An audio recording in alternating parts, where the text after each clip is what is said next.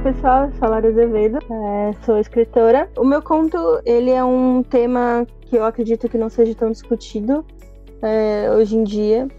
É um chamado transtorno borderline. Ele é pouco, acho que, complicado de você até explicar. Eu demorei um pouquinho para tentar entender é, sobre como ele realmente funcionava. Que ele é muito essa questão de você sentir, às vezes, muita, muito nervosismo, né?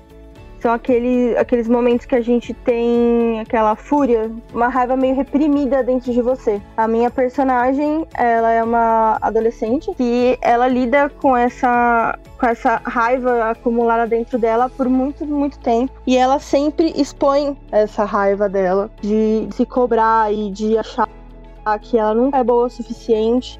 E quando as coisas começam, começam dando um pouquinho errado, é motivo para ela realmente surtar. É, ela foi abandonada pelo pai por duas vezes, então ela, ela reprime esse abandono no coração dela e a forma dela colocar isso para fora é quando ela lida com momentos que não são agradáveis para ela de uma forma agressiva. E ela tem uma amiga, que é a única amiga da vida dela que ela tem, que consegue lidar com esses picos. Então está sendo muito importante para ela esse tratamento que ela vai começar a lidar é, com o psicólogo que está trabalhando na escola até o direcionamento para essa clínica, né, com esse lar, para ajudar com esse, com esse nervosismo que ela sente e entender da onde que desencadeia toda essa raiva reprimida dela. É um, foi um desafio escrever sobre isso, mas era um assunto que eu queria muito é, falar sobre. Eu espero que seja tranquilo de ler e de fácil entendimento.